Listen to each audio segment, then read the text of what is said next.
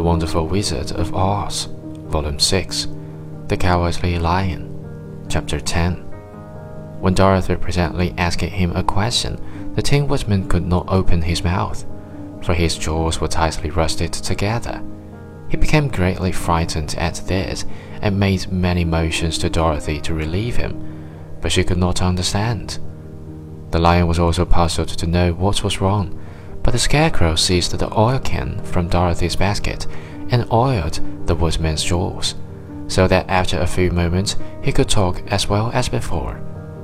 This will serve me a lesson, said he, to look where I step. For if I should kill another bug or beetle, I should surely cry again, and crying rusts my jaws so that I cannot speak. Thereafter, he walked very carefully, with his eyes on the road, and when he saw a tiny ant toiling by, he would step over it, so as not to harm it. The Tin Woodman knew very well he had no heart, and therefore he took great care never to be cruel or unkind to anything. You people with hearts, he said, have something to guide you, and need never do wrong. But I have no heart, and so I must be very careful. When Oz gives me a heart, of course, I needn't mind so much.